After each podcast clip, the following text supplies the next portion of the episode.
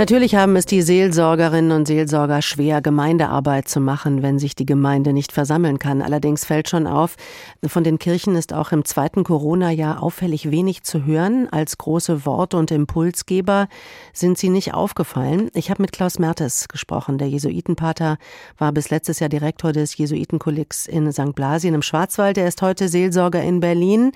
Ähm, er hat immer gesagt, die Kirche sorge sich vor allem damit, nicht negativ aufzufallen und mache eine geradezu ein, einen geradezu eingeschüchterten Eindruck. Ich habe ihn gefragt, was er damit gemeint hat. Naja, also es ist ja sehr, sehr viel Positives geschehen, aber ich, es gibt Pfarrer, die äh, einfach nichts mehr gemacht haben. Und äh, ich hatte äh, Situationen gegeben, wo ich äh, auf folgendes Argument gestoßen bin. Ja, wir wollen nicht äh, alles, was möglich ist, ausprobieren, weil das Image der Kirche sowieso so schlecht ist wegen dem Missbrauch, dass wir nicht weiter auffallen wollen. Also so eine verängstigte Stimme, das meinte ich, ja. Wenn ich recht daran erinnere, mit der eingeschüchterten Stimmung. Also die Kirche fällt so oft so viel negativ auf in den letzten Jahren, so viele negative Schlagzeilen produziert, dass man jetzt Angst hat, nochmal, wie soll ich sagen, templarisch aufzutreten. Aber das ist ja eigentlich ganz komisch. Da sind die Menschen so in der Not in der Corona-Krise. Sie haben Angst um ihr eigenes Leben, um die Gesundheit ihrer Familie. Sie haben vielleicht auch Angst vor dem wirtschaftlichen Ruin und bräuchten doch gerade jetzt die Kirche. Ja, man muss ja auch nicht laut sein, um präsent zu sein. Das ist ja die andere Seite der Medaille. Es geschieht auf der Ebene der Seelsorge unglaublich viel. Ich selbst bin äh, täglich äh, stundenlang also mit Seelsorge befasst, mit Telefongesprächen, mit Besuchen von Angehörigen, mit Trauerfeierungen, mit Tröstungen, mit äh, Beerdigungen, also alle möglichen. Das tun ja ganz, ganz viele auch in der Krise. Nur äh, man begleitet das ja nicht sofort immer mit Öffentlichkeitsarbeit. Mhm. Was ich gemeint habe, war äh, die öffentlichen Äußerungen, die ich gehört habe, wo es eine gewisse Zurückhaltung gab. Und da gab es auch diesen Effekt der Einschüchterung, den ich gespürt habe. Mhm.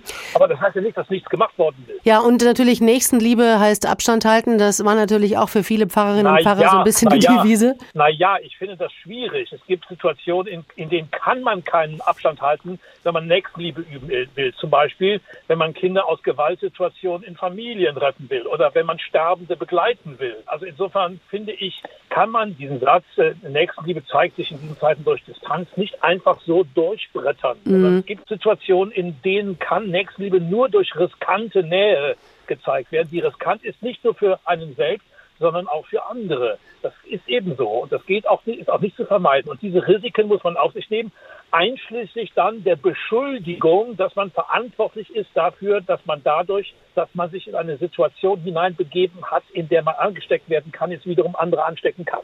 Aber da muss man auch ein bestimmter Typ für sein, ne? Das muss man sich auch erstmal trauen. Ja, selbstverständlich muss man sich das trauen, aber es gibt auch gute Gründe, sich das zu trauen. Es gibt auch im Christentum gute Traditionen, sich das zu trauen. Und ich kenne auch viele in der Kirche, die sich da einiges getraut haben. Mhm. Sie haben es allerdings nicht dazu die Presse gerufen, damit die darüber auch zugleich Bericht erstattet.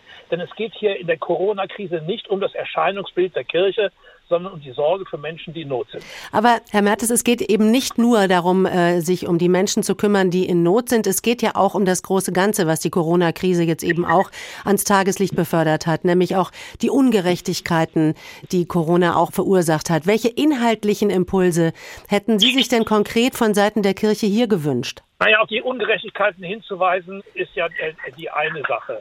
Die andere Sache, die ich mir vor allem gewünscht hätte, wäre vor allem auf die Not von Kindern und Jugendlichen aufmerksam zu machen. Da ist für mich ein ganz, ganz tiefes Problem.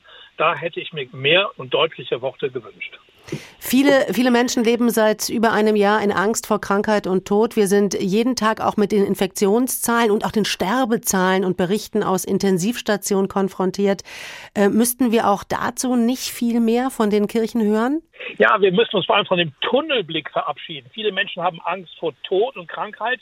Aber ganz viele Menschen haben auch ganz viel Angst davor, schuld zu sein an der Tod und der Krankheit anderer. Es gibt auch eine Schuldangst, die um sich greift. Es gibt auch eine, äh, eine Angst vor Kontaktschuld, die um sich greift. Also das Problem ist tiefer und hier äh, muss sich die Seelsorge äußern. Hat sie sich auch getan? Wie weit sie dabei die Lautsprecher und die Presse einbezogen hat, kann ich nicht beurteilen. Es ist jedenfalls seit einem Jahr mein tägliches Brot.